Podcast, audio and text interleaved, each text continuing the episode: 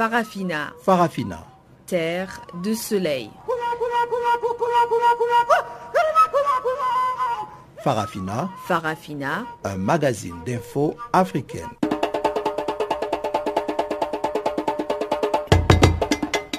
Présentation Pamela Kumba. Chers auditeurs, bonjour et bienvenue à cette nouvelle édition de Farafina. Ibrahim Revelino est à la technique et voici les titres. Surprise totale, Ahmad Ahmad succède à Issa Ayatou à la tête de la CAF. Au Maroc, le roi limoge son premier ministre après son échec à constituer un gouvernement. Crise anglophone, le président camerounais Paul Biya nomme les membres de la Commission nationale de promotion du bilinguisme et du multiculturalisme. Voilà donc pour les titres, on en parle en détail tout de suite après le bulletin des informations, apprêté et présenté par Guillaume Cabissoso.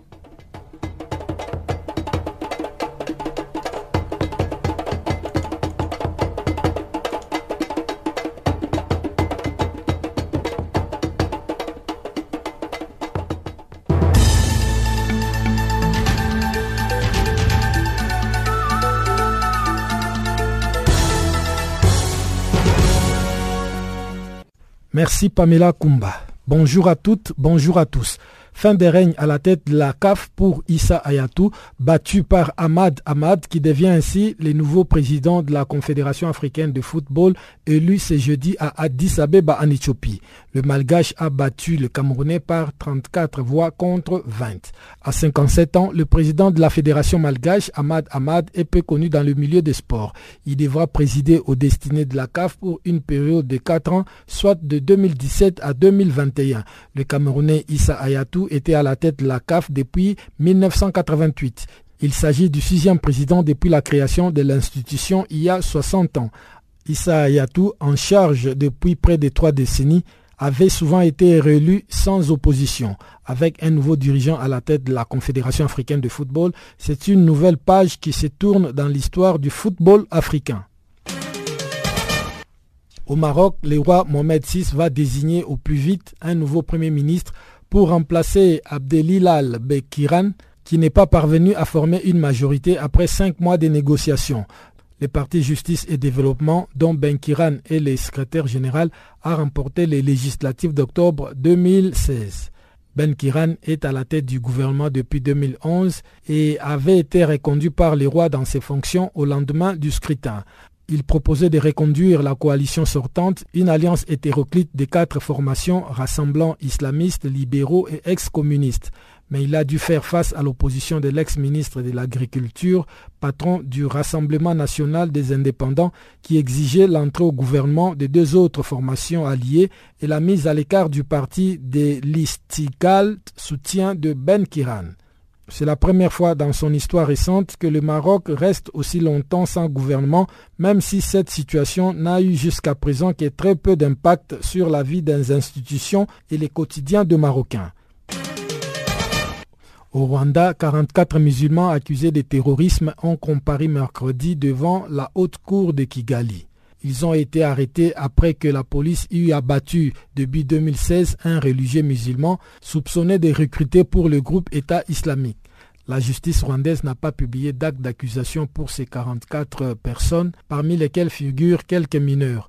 Un de leurs avocats a indiqué que si les charges diffèrent d'un accusé à l'autre, elles sont toutes liées au terrorisme. Ces accusations avaient fait suite à la mort en janvier 2016 d'un religieux musulman soupçonné de recruter des jeunes pour rejoindre le groupe État islamique en Syrie et abattu selon les autorités alors qu'il tentait de s'échapper après son arrestation. Mercredi, lors d'une des rares audiences publiques depuis le début de cette affaire sensible, les juges ont décidé de repousser l'ouverture du procès au 4 avril après l'avoir déjà reporté à plusieurs reprises.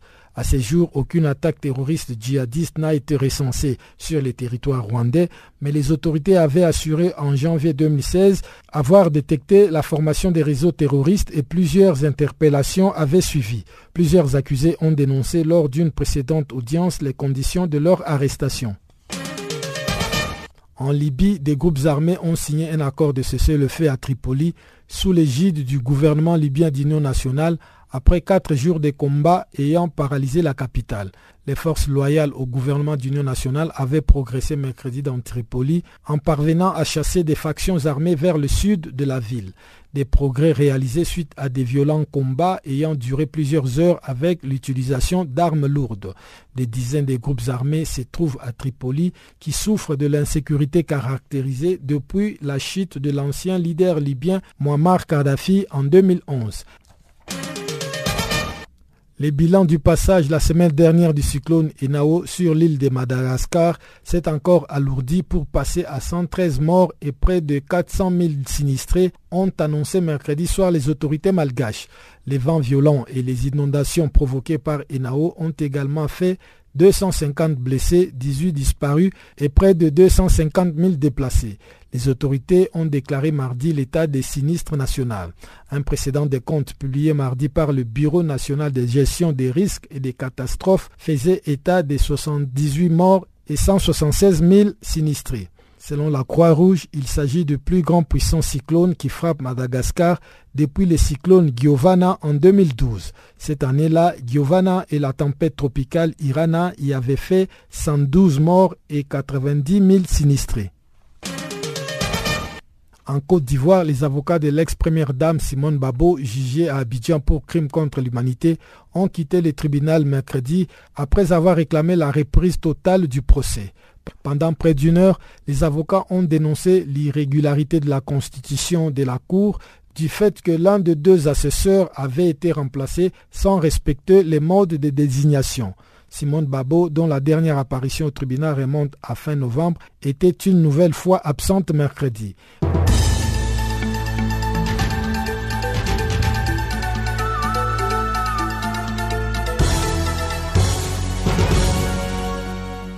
Bonjour à tous, nous ouvrons la grande actualité avec une nouvelle qui va certainement révolutionner le monde africain du football.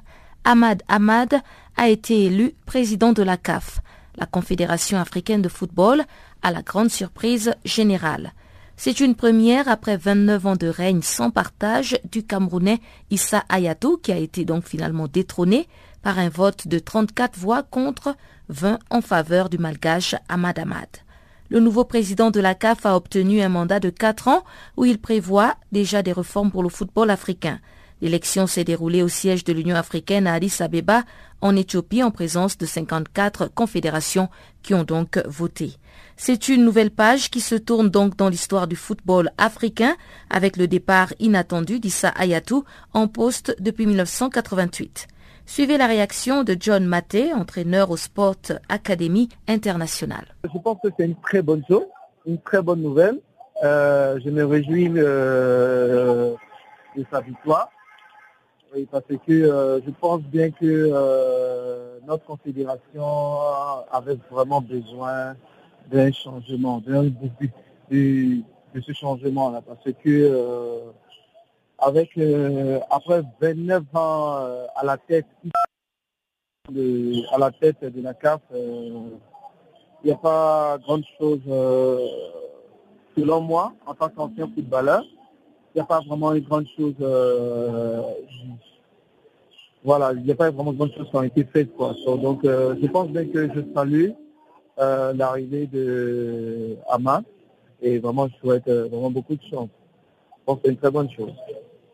Quels sont les changements que vous aimeriez voir au niveau de la CAF Très bien. Euh, avant tout, euh, les changements qu'on aimerait voir, c'est que la CAF motive plus toutes les fédérations euh, africaines afin de plus professionnaliser le football africain. Parce qu'aujourd'hui, on a l'impression que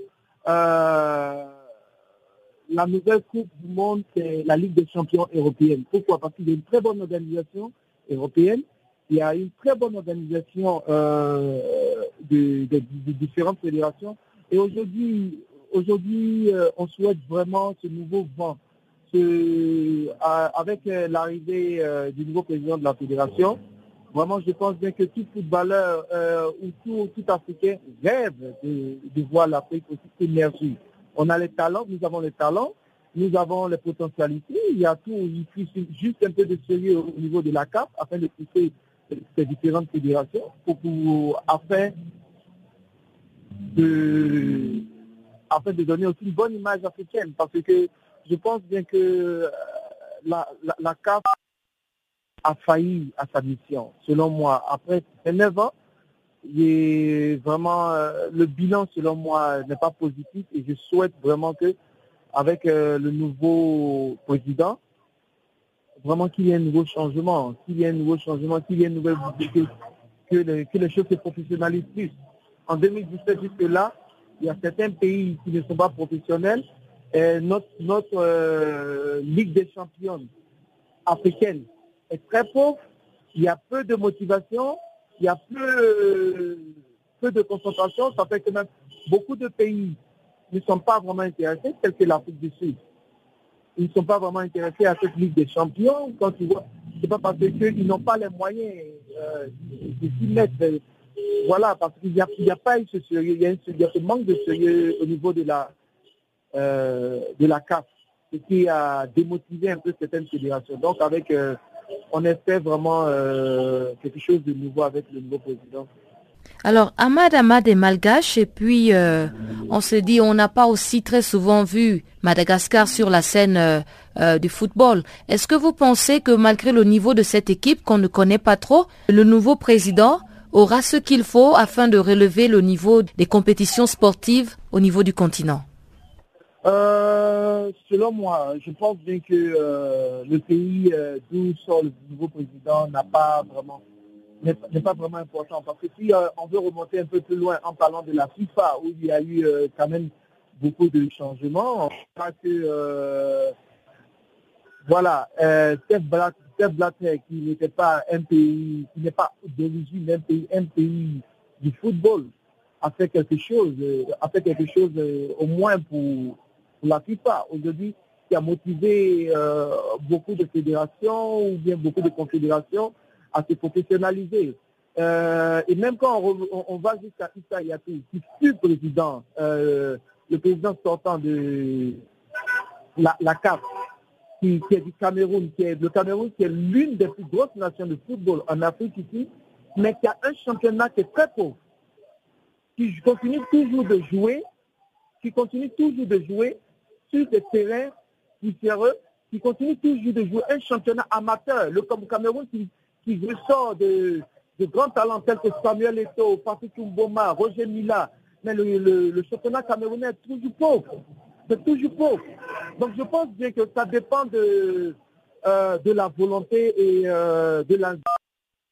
Je ne suis pas contre euh, l'ancien président, mais je, je me dis qu'après 70 ans, il n'a plus cette même vision d'un jeune il n'a plus cette même vision, cette même il n'a plus cette même motivation. Donc, je pense bien que euh, nous ne le vivons pas plus vite euh, en fonction de son pays, mais euh, il serait bon, il serait sage de l'accompagner dans son nouveau mandat. Au Maroc, le PJD, le Parti Justice et Développement, a tenu une réunion extraordinaire après le limogeage d'Abdelila Ben Kiram. Le roi a démis le Premier ministre de ses fonctions après son incapacité à former un gouvernement plusieurs mois après sa réélection. Abdelila Benkiram n'a fait aucun commentaire et a ordonné à son équipe de garder le silence, selon nos confrères du quotidien Maroc tel quel. La réunion du Parti Justice et Développement au pouvoir va décider du sort de l'ex-premier ministre du Royaume et procéder à la nomination d'un nouveau chef du gouvernement. Abdelaziz Reba pressenti par certains comme potentiel successeur d'Abdelila Ben Kiram, pourrait effectivement ravir ce poste. Le limogeage du Premier ministre a été précédé par ses échecs après moult consultations menées pendant plus de cinq mois auprès des différents partis politiques. Sa Majesté le roi Mohamed VI a pris note de ces échanges infructueux et en vertu de ses prérogatives constitutionnelles, il a décidé de prendre le taureau par les cornes et dépasser la situation d'immobilisme actuelle en désignant une autre personnalité politique du Parti de la justice et du développement en tant que nouveau chef du gouvernement. La dite personnalité, dont le nom sera connu dans quelques jours, aura donc la lourde mission de former un gouvernement inclusif de tout courant politique du royaume. C'est la première fois que le Maroc se retrouve sans gouvernement pendant aussi longtemps. Abdelila Ben Kiram, qui occupait le poste de Premier ministre du Maroc, était à la tête du gouvernement depuis 2011. La victoire historique de sa formation islamiste dans le sillage des printemps arabes avait favorisé sa nomination. Il avait été reconduit dans ses fonctions par le roi au lendemain du scrutin législatif du 7 octobre 2016, remporté une nouvelle fois par son parti, le PJD. Abdelila Benkiram proposait de reconduire la coalition sortante, composée d'une alliance hétéroclite de quatre formations rassemblant islamistes, libéraux et ex-communistes. Mais l'opposition de l'ex-ministre de l'Agriculture, Aziz Akanouche, nouveau patron du Rassemblement national des indépendants, exigeait l'entrée au gouvernement de deux autres formations alliées et la mise à l'écart du parti de l'Istiklal. Ce bras de fer a plongé le royaume dans une situation d'impasse inédite qui a fini par coûter au chef du gouvernement marocain son poste. Mercredi soir, la presse marocaine spéculait sur le futur Premier ministre, avec notamment Salah Eddin El Otami, Mustafa Hamid et Aziz Rabat respectivement numéro 2 du parti islamiste, ministre sortant de la Justice et ancien ministre de l'Équipement. C'est dans les prochains jours que le roi nommera son nouveau Premier ministre. Crise anglophone au Cameroun, le président Paul Biya nomme les membres de la Commission nationale de promotion du bilinguisme et du multiculturalisme. Le président de la commission n'est autre que le sénateur et ancien Premier ministre Peter Mafani Moussongue. Le reste des membres sont des proches du pouvoir en place, selon maître Jean-Marie Nouga, qui exprime sa déception de ne pas voir les grands groupes ethniques du Cameroun représentés dans cette commission. Suivez donc la réaction de maître Jean-Marie Nouga. Il est chargé de la communication à l'Union des populations du Cameroun, un parti d'opposition. L'intention euh, de renouvellement du personnel et l'État euh, n'apparaît pas beaucoup parce que euh, monsieur, ma famille, il est PCA de quelque chose. Alors, il est président du conseil d'administration, il est sénateur, il a encore un tas d'autres petites choses. Je pense vraiment que euh, c'est pas une intention de renouveler. Je pense que c'est dommage. C'est dommage de ne pas de, de ne pas avoir envie de renouveler le personnel politique parce qu'il est grand chancelier des ordres nationaux. Il est, groupe, il président du groupe euh, parlementaire RBPC au Sénat en tant que sénateur. Il est PCA de la CDC. Il est, et puis maintenant président de la commission du bilinguisme. Voilà, voilà ce que je pense. Mais qu'en est-il euh, de la ministre de la Culture et des autres membres de cette commission nationale de promotion du bilinguisme et du multiculturalisme? Ben, Amadou Toumouna, euh, en tant que ministre de la Culture, montrait un, intérêt spécial pour euh, la multiculturalité ou le bilinguisme. Euh, il y a beaucoup de dames, Madame Anguine, son mari est, je crois, ministre au directeur de l'ENAM, ou quelque chose comme ça. Diana Bakari, Mbappé, Madame Mbappé, ce ne sont pas des gens qui ont montré quelque chose de particulier l'abbé Baudot, la seule personne qui a montré quand même un intérêt et une volonté d'exprimer euh, une opinion euh, qui semble positive, c'est Aboué Mathieu et David, l'ancien ministre, l'ancien euh, secrétaire général de la présidence. Mm. Amadou Mohamedou Baba et Fouan Bozo, on ne connaît pas, encore qu'il a même été quelquefois soupçonné de tribalisme par rapport au boulot. Euh, Ale Nicodémous, euh, c'est un c'est un avocat. Il a souvent été accompagnateur hein, des idées. Il n'est pas un producteur d'idées. Euh, Benjamin Itoué, ancien ministre, ils, sont, ils ont tous un certain âge. Ngambo Fonjon Pierre Vincent, sait pas qui c'est, Ngwane Georges et. Alors, il y a des, des, grands groupes tribaux qu'on aurait quand même euh, voulu voir se retrouver là le groupe Bassa, par exemple, bon, ça n'est pas du tribalisme, j'en suis, mais c'est un groupe quand même assez important qui s'exprime assez bien, assez, qui, a une histoire euh, politique, euh, bon, d'exclusion, parce que c'est un, bon, les grands groupes bamileke, par exemple, j'en suis pas, je, on ne les ressent pas fort, fort, fort, hein, donc, oh, oh, oh, c'est aussi un groupe qui a exprimé Parce bon, on peut dire que les, les anglophones, la plupart des anglophones qui sont là sont anglophones, mais bah, voilà, on ne les voit pas. Hmm.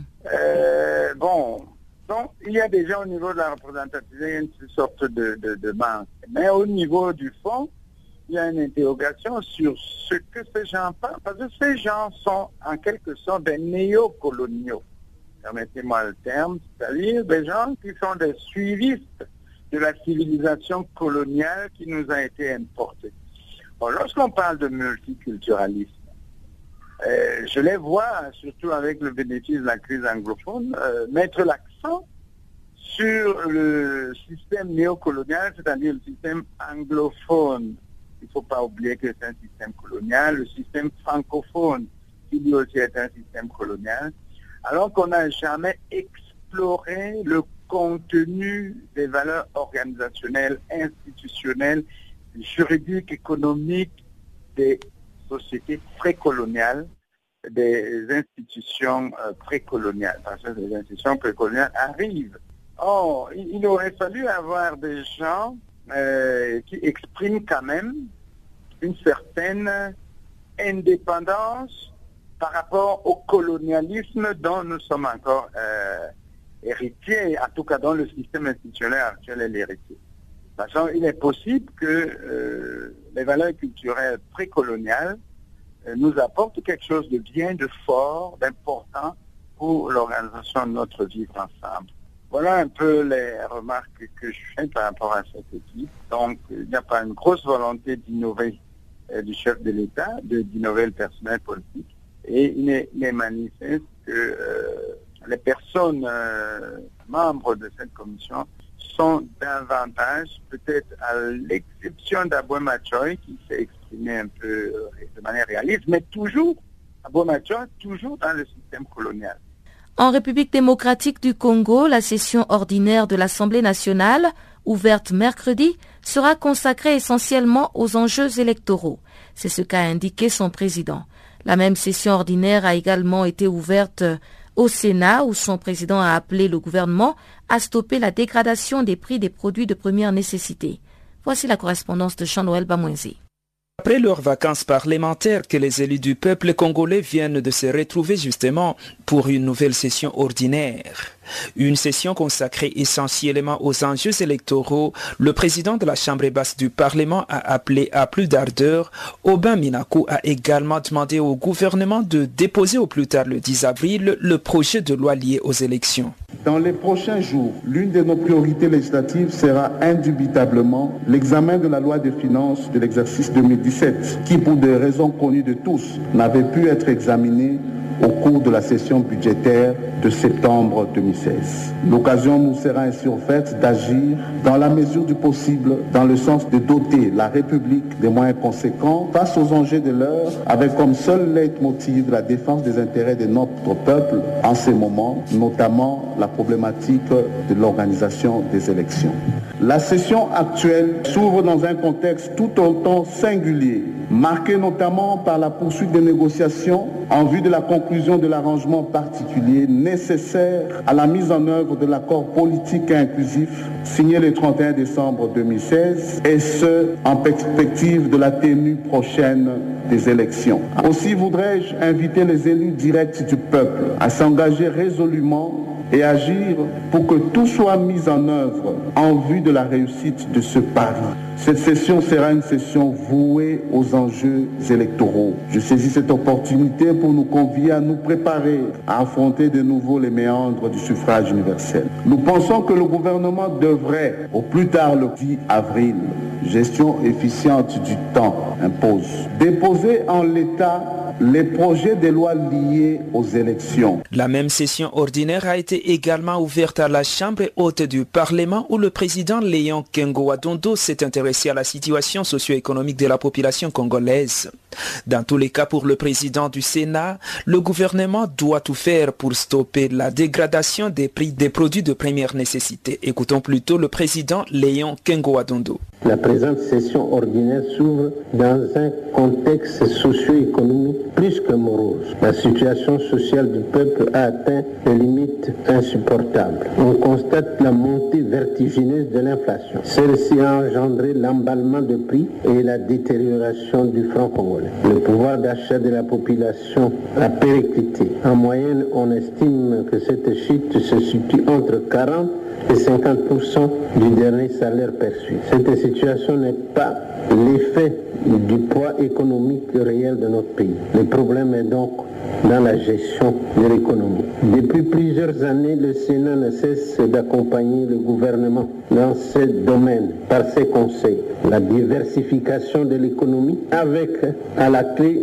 l'abandon du monopole du secteur minier. La priorisation de l'agriculture avec à la base la préférence accordée à l'agriculture pérenne. La transformation minimale de matières avant leur exportation. Compte tenu de l'urgence, j'invite au moins à arrêter la dégradation des prix des produits de première nécessité afin de soulager le panier de la ménagère. Mais au-delà de l'urgence, il faut passer à l'avenir. L'avenir se construit aujourd'hui. Les élus du peuple congolais doivent examiner la loi des finances exercice 2017, mais en tout cas plusieurs observateurs se demandent comment le gouvernement pourrait présenter un tel projet au moment où c'est une nouvelle équipe qui est attendue selon l'accord politique du 31 décembre dernier. Channel Africa Kinshasa, Jean-Noël Bamwezi.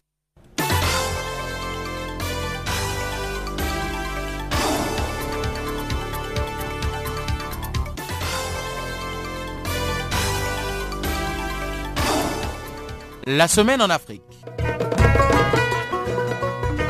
Le regard rétrospectif de Ken à l'Afrique sur l'actualité africaine.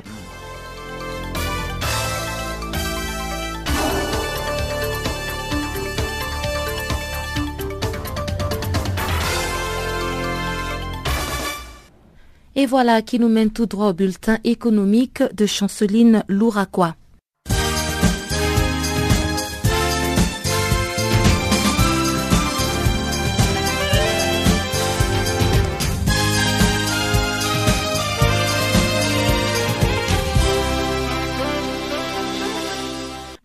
Chers auditeurs du Channel Africa. Notre bulletin économique commence en Côte d'Ivoire avec l'Ecobank qui lance ce jeudi sa nouvelle solution de paiement par téléphonie mobile dénommée MasterPass GR. Développée par Mastercard et enregistrée à l'application EcoBank mobile, cette solution vient compléter la gamme des produits numériques offerts par la banque en Côte d'Ivoire. La nouvelle solution vient également faciliter la vie des commerçants et des clients en leur garantissant des paiements mobiles rapides, pratiques et sécurisés. Ainsi, elle offre de nombreux avantages aux clients ainsi qu'aux commerçants. En outre, cette solution permettra également aux clients d'effectuer leurs achats en ligne ou en magasin à l'aide de leur portable en scannant les quick réponses affichées à la caisse du commerçant ou le site web et d'accroître leurs revenus tout en évitant les contraintes liées à la manipulation d'espèces. Notons que cette nouvelle solution est déjà utilisée au Ghana, au Nigeria et au Kenya.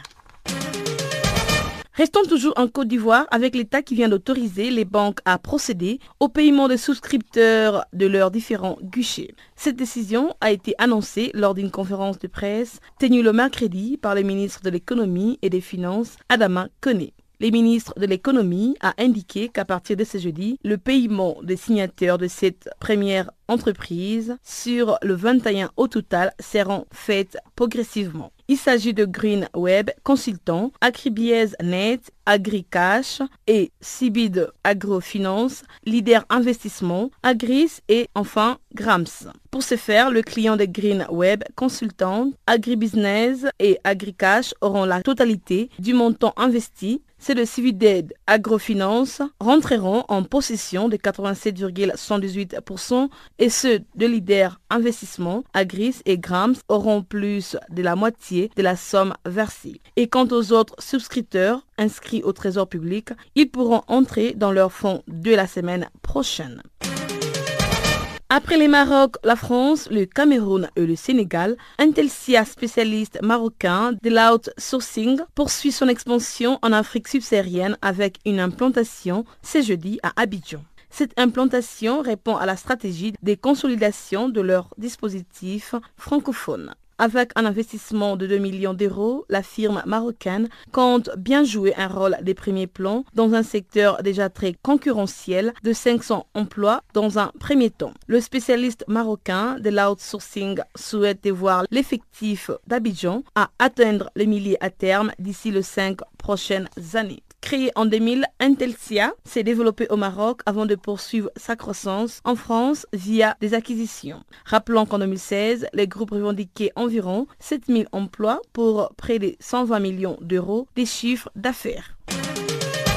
Les ministres zambiens de mines, Christopher Yalouma, annoncent ce jeudi l'existence des pétroles ou des gaz naturels dans les deux provinces de son pays. Cette découverte a été publiée suite aux travaux d'exploration menés dans deux provinces situées au nord de la Zambie. Ces travaux ont révélé la présence d'hydrocarbures. Le ministre Christopher Yalouma a d'ailleurs précisé qu'une étude d'évaluation de l'impact environnemental a été déjà menée dans ces deux provinces situées au nord du pays. Il a ajouté que le gouvernement devrait bientôt commencer à recevoir les résultats qui seront annoncés d'ici trois semaines. Rappelons que l'économie de la Zambie repose essentiellement sur l'agriculture, l'exploitation des mines et des cuivres. Le pays a récemment accordé de permis à cinq entreprises qui explorent actuellement le pétrole dans différentes régions du pays d'Afrique australe. Notons que la Zambie est le premier producteur de cuivre d'Afrique et de cobalt.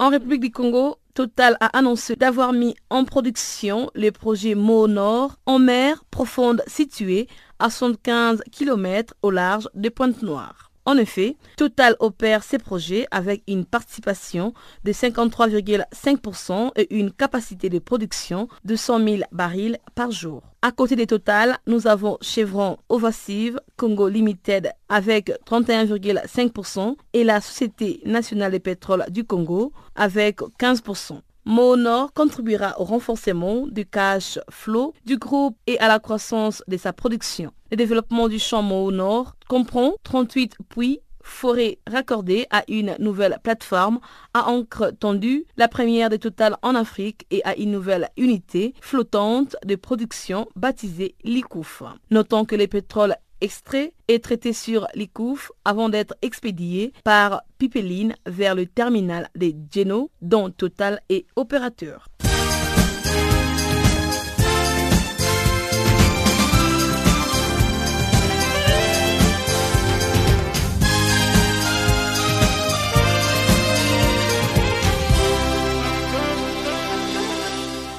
Selon le gouvernement guinéen, l'ancien aide de camp de Moussa Dadis Camara a été inculpé d'une quinzaine de chefs d'accusation dans le massacre des manifestants lors d'un rassemblement de l'opposition le 28 septembre 2009 dans un stade de Conakry.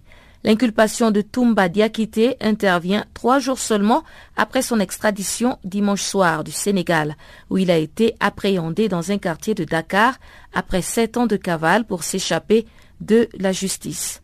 On fait le point à Conakry avec notre confrère Nou Baldi. Le retour de Bakar Sidiki et alias Tumba, Tumba Diakité, de Dakar le dimanche euh, dernier, donc 12 euh, mars 2017, marque quand même euh, l'espoir chez les victimes et l'opinion publique guinéenne en général, l'espoir de l'ouverture enfin d'un procès, un procès sur ce massacre, euh, une boucherie humaine, comme on le fait en, 2009, le 26 septembre 2009, les ONG de défense des droits de l'homme ont recensé 157 compatriotes qui ont été tués, 82 disparus, 109 femmes qui ont été euh, violées en pleine journée et en public, euh, puisque tout cela s'est passé au stade du 28 septembre des milliers de blessés, des dizaines de boutiques pillées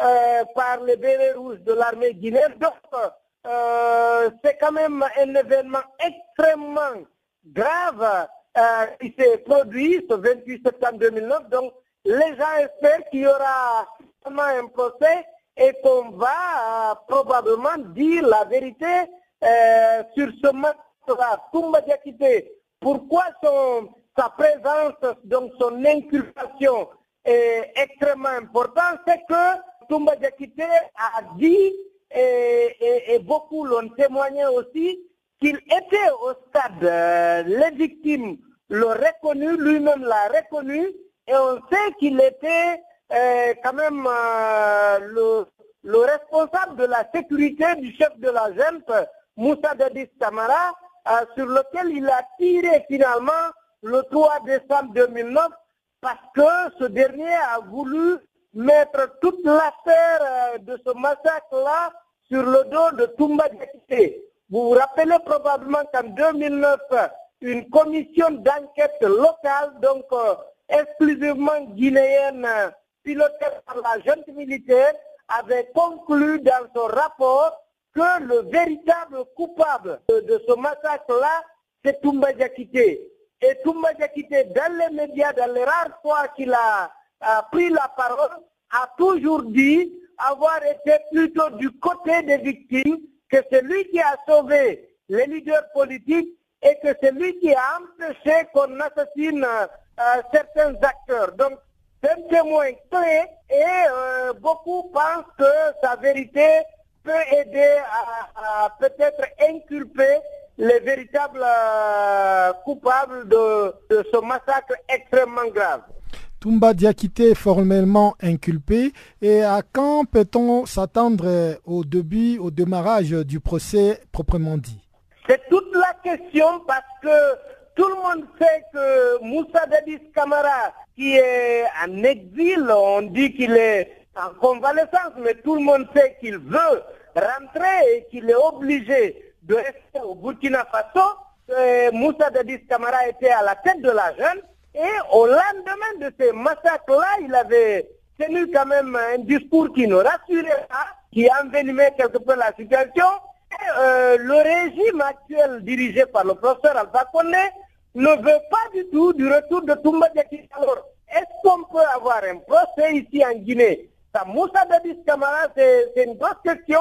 Et finalement, on se dit que si le régime ne veut pas voir Dadis et que la présence de Dadis est fondamentale, ça peut traîner. Peut-être que la question sur quand est-ce qu'on aura le procès peut euh, susciter une autre question. Quand est-ce qu'on peut voir Dadis Camara? Guinée, c'est Kouba Konate qui était aussi le numéro 2 de la jeune qui, qui est obligé de vivre à l'extérieur puisque le régime ne veut pas de lui ici à Conakry est-ce qu'on va leur permettre de rentrer pour qu'ils témoignent euh, de ce qu'ils savent euh, de ce massacre-là? Ou bien euh, c'est un simulacre de procès qu'on va, qu'on va servir au peuple de Guinée, peut-être fixer une date sans permettre à ces témoins à ces acteurs plus haut niveau de rentrer. On ne sait pas pour le moment, aucune date n'a été donnée. Mais beaucoup de Guinéens ont déjà euh, fait entendre leur voix en souhaitant que Dadis Camara et Sekouba Konate rentrent en Guinée pour qu'il y ait un véritable procès sur ces massacres. Au Sénégal, le Front pour la défense des valeurs de la République monte au créneau dans l'affaire Khalifa Sall. Le coordonnateur du Front a tenu une conférence de presse au cours de laquelle il défend le maire de Dakar, en publiant une liste des personnalités qui ont détourné les deniers publics. Bakarli s'est aussi insurgé contre le président Macky Sall. Toujours par rapport à l'affaire Khalifa Sall, donc euh, aujourd'hui on avait dit qu'on allait se réunir, toutes les positions réunies, chacun de, de, son côté allait, allait, dire ce qui se passe réellement. Donc ils ont dit qu'ils vont attaquer les étudiants de l'APR. Et donc aujourd'hui, plus que vrai, il y a la confirmation constante que le régime en place a enfermé M. Khalifa Sall qu'il était un opposant politique très très très très gênant. Donc euh, on s'est on s'est on s'est on s'est réunis pour vraiment dire euh, aux Sénégalais, les gens qui ont été bien inculpés, bien inculpés, bien euh, par les, les renseignements généraux religieux et l'OFNAC, euh, que tous ces gens-là n'ont pas été inquiétés jusqu'ici. Et que dernièrement, juste 18 mois de, de, la mairie de Dakar, on se, on se, précipite pour enfermer M. Khalifa, c'est ce qu'on a dit. On a énuméré les noms des gens qui ont été inculpés par malvers, pour malversation, euh, qui n'ont pas été inquiétés par la suite, parce que simplement ils sont ralliés au pouvoir de Macky au régime de Macky Donc on avait listé beaucoup de gens qui étaient là, des personnalités, qui ont préféré se, trouver dans les prairies marrons. Voilà. Il y avait beaucoup de gens qu'on avait cités lors de notre point de presse euh, pour dire ça. Ouais. Mhm. Alors, ça vous inquiète un peu la tension politique qui est dans votre pays, d'autant plus qu'on a aussi annoncé récemment euh, l'arrivée de Karim Ouad. Bon, l'arrivée de Karim Ouad ne, fait que renforcer la position de l'opposition, ne fait renforcer que la position des Sénégalais qui, qui, qui, sont tout à fait, tout à, tout à fait vraiment en dehors du circuit du régime de M. Macky Donc euh, les gens qui sont qui sont qui sont là, et Karim arrive, donc ils renforcent euh, le, groupe et ils renforcent les idées et les positions des Sénégalais. Donc c'est ça. On lui souhaite le, bienvenu et qu'il sache qu'il a ici et qu'il sera là. Donc il n'y aura pas de tension par rapport à ça. Il y aura juste un renforcement de force et que ce régime sera euh, à mesure de respecter. Voilà, c'est ça. Mais ce qui a été plus constant dans notre point de presse, c'est les gens qui ont fait des malversations qu'on a pointées et qu'on a citées, nommément, pour dire voilà les Sénégalais, que ces Sénégalais-là qui ont, qui ont volé et qui sont aujourd'hui autour du président Macky mhm, Donnez-nous quelques noms, oui. Voilà, c'est M. Monsieur Racine le directeur du King Fat Palace aujourd'hui, hôtel Le Méridien. Euh, il y a M. Samuel Sarr qui était le ministre de l'énergie qui avait fait, qui avait volé 9 milliards avec euh, son carburant au consommateur qu'il avait acheté, qui avait entraîné des coupures, des coupures récurrentes lors du régime d'Abdoulaye Wade. Nous avons Belawan qui a, un ancien directeur de, de la LONAS, qui a fait des malversations catastrophiques que tout le monde reconnaît et qui a vraiment jeté le discrédit sur M. Wade. il y avait surtout l'ami du président M. Lumdian qui est le directeur de l'ICBS euh, il y a c'était un ancien ministre de M. Abdoulaye reconverti chez Macky avec l'acte qu'il a, qu a, fait à Saint-Louis pour le président. Alors que M. Euh, a, tout fait pour lui. Figurez-vous pour là, elle a facturé 50 000 francs pour une cuillère. Mm. Aujourd'hui, on l'appelle à Okoudou Ouais, 50 000 francs, une cuillère, une petite cuillère avec des clés USB qu'elle a facturé à 60 000 francs. Des clés USB ordinaires qui coûtent 5 000 francs ici au Sénégal. Nous avons le cas de a tout préparé euh, Monsieur le Président Macky l'a pris et l'a amené avec lui envoyé avec Alpha, Condé, le gérant de Nina Distribution qui occupe aujourd'hui, qui gagne les marchés gré à gré de l'État. Vous avez aussi le directeur de la poste, Sireja, qui a volé, Mme Nassim Koita, qui a donné des recommandations pour qu'il soit, relevé de ses fonctions parce qu'il a fait des malversations catastrophiques. Aujourd'hui, nous avons ces gens de personnes-là qui sont autour de Macky Surtout, j'allais oublier, monsieur le, directeur de la du, du Omar Et on nous annonce qu'aujourd'hui qu'il sera poursuivi. Il ne va rien, lui arriver. Parce que depuis 30 ans, Koita a parlé, depuis 2015, elle, elle, avait dit qu'il soit immédiatement relevé de ses fonctions de directeur de cours de l'Université Cheikh Diop. Depuis lors, rien n'a été fait. Ça fait bientôt deux ans ou trois ans comme ça. Il n'a pas été inquiété. Aujourd'hui, il, il sert un plateau pour nous dire que vraiment, il sera poursuivi très, bien, très bientôt. Et puis voilà c'est des gens qui ont fait des malversations à 150 millions par mois qu'on a, qu'on et qu'on a vu aujourd'hui au Sénégal. C'est ça qui s'est passé au, au Sénégal. C'est ces gens-là qu'on a dit au Sénégalais, voilà ces gens qui, ont volé, que tout le monde sait qu'ils ont volé, qu'ils ont fait des malversations, qu'ils n'ont même pas été inquiétés. Parce que National Président avait la prérogative de déposer ses rapports au procureur de la République. Elle l'a fait.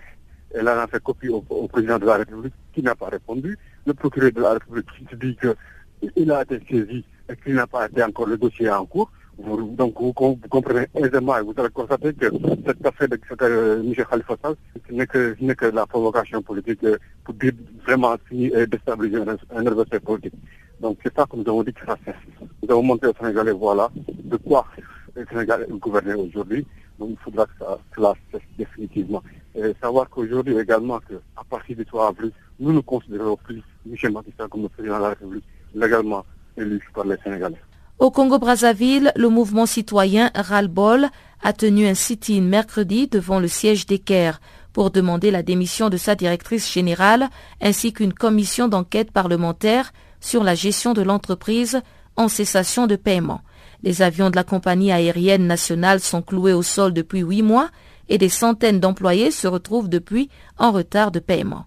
Au micro de Guillaume Cabissoso, Charlin Kinouani coordonnateur adjoint du mouvement citoyen Radbol.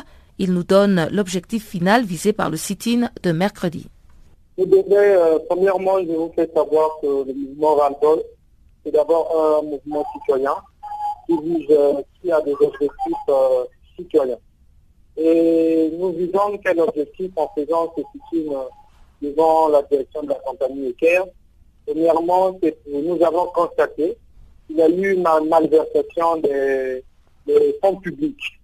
Nous avons constaté cela et nous avons pensé qu'il fallait bien mener une action euh, demandant principalement la démission de la dame euh, directrice de la compagnie ETER. Et euh, nous avons tenu voilà, pour demander la démission de la directrice de la compagnie ETER. Parce que 300 milliards de, de francs CFA les fonds publics ont été investis pour faire fonctionner cette entreprise. Mais soudainement, nous avons constaté la faillite de l'entreprise. Et nous soupçonnons pour cela euh, un certain détournement de, fonds publics. Et nous avons inquiété qu'autour de cela, s'il n'y a aucun dirigeant, que ce soit les parlementaires, que ce soit les gouvernants, euh, les, membres du gouvernement, ne puissent euh, se saisir de la question pour dire quoi que ce soit. Nous avons déploré cela et nous nous sommes organisés pour tenir les signes en demandant la situation de la démission de la directrice générale de la compagnie précaire que exiger aussi à ce que euh, les, responsables, euh, les responsables soient mis en examen quand elles sont tenues de, ces, de détournements de fonds publics. Et par la suite, nous dirons au Parlement, nous saisirons le Parlement pour la mise en place euh, d'une commission d'enquête parlementaire afin que la lumière soit faite sur de, de. Et depuis que Eker est cloué au sol, depuis bientôt huit mois, à combien estimez-vous les pertes qu'accumule le gouvernement congolais? Le gouvernement congolais ne, ne fait pas exprimer. Le gouvernement congolais reste muet. Et c'est ça même la raison de notre, de notre, de notre parce que dans un pays normal, on ne peut pas comprendre que 300 milliards de francs CFA soient dilapidés comme ça et qu'il n'y ait aucune personne, aucun dirigeant ne se réveille, de se lève pour dire que vous tapez sur la table, en quelque sorte. Et le gouvernement a réagi justement par rapport euh, à cette sit-in que vous avez organisé hier euh, devant le siège des Caire Nous avons reçu euh, aucune réaction de la part du gouvernement, juste là le gouvernement n'a pas réagi.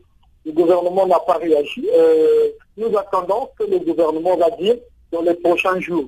Mais je vous euh, confie que d'ici la semaine prochaine, nous allons entamer des démarches au niveau du Parlement pour demander la mise en place euh, d'une enquête parlementaire afin que la, lumière soit faite autour des malversations des fonds publics. L'objectif final derrière cette action, c'est euh, premièrement obtenir la démission pure et simple et urgente de Mme Fatima Benamoussa, directrice, de la directrice générale de la compagnie EKR. Deuxièmement, que le gouvernement puisse voir dans quelle mesure relancer la compagnie. Et avant de nous quitter, on retrouve encore une fois Chanceline Louraquois, mais cette fois-ci avec les actualités sportives du jour.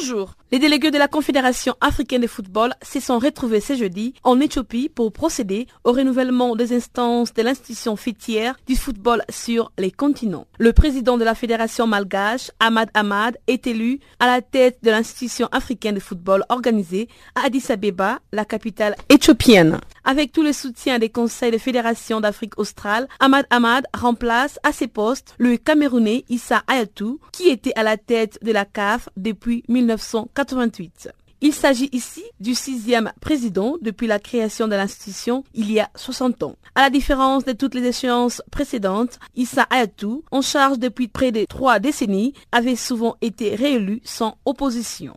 En outre, le nouveau président de la Confédération africaine de football propose déjà une meilleure protection juridique des joueurs et les clubs africains. Ensuite, la réouverture du débat sur la périodicité de la canne. Rappelons que les signatures commerciales avec Lagardère est totale. Les dernières augmentations des dotations des différentes compétitions continentales, les nouveaux formats de coupe passant de 8 à 16 en phase des groupes, ainsi que les finances saines de l'institution sont les arguments pour un nouveau bail d'Issa Ayatou.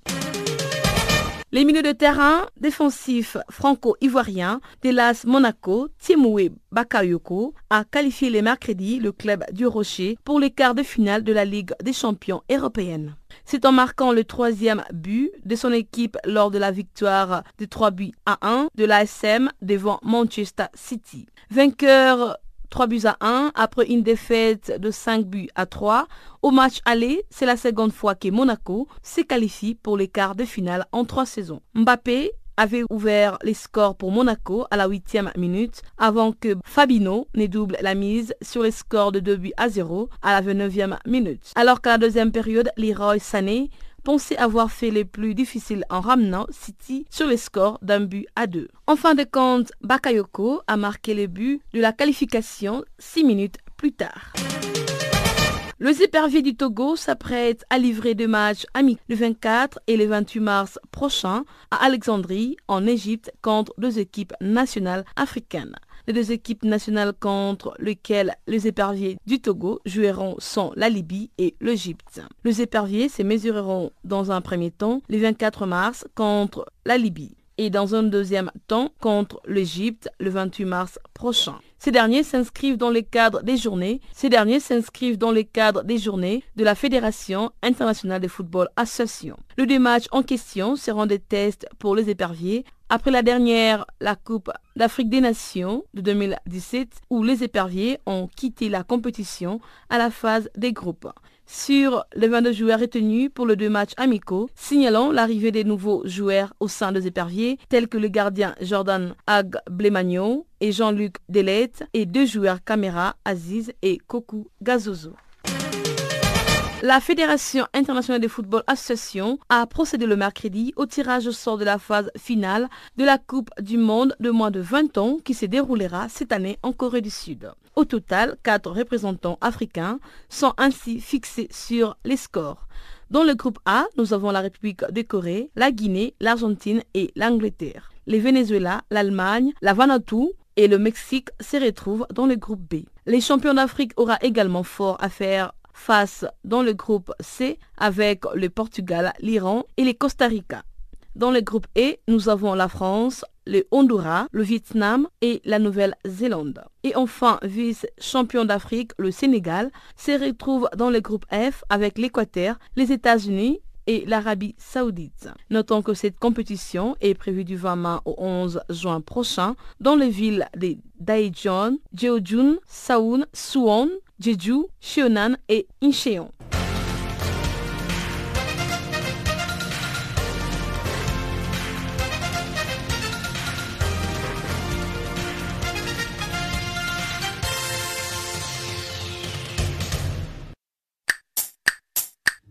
Edição, laser, magazine, muito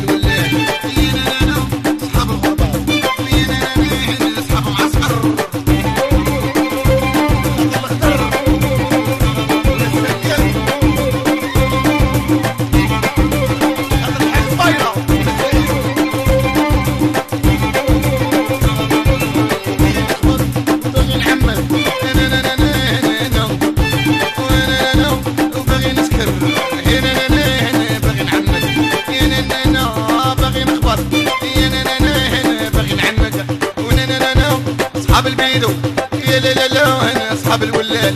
يا نانا أصحاب الغربة.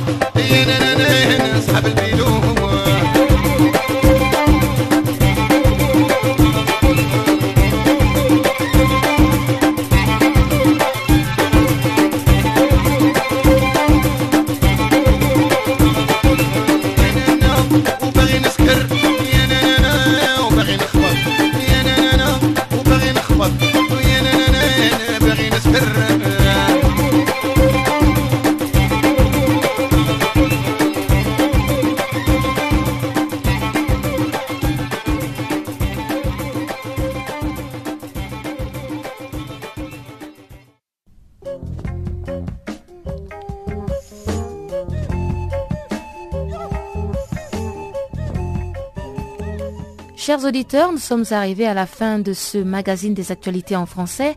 Encore une fois, merci de nous avoir été fidèles. Au revoir.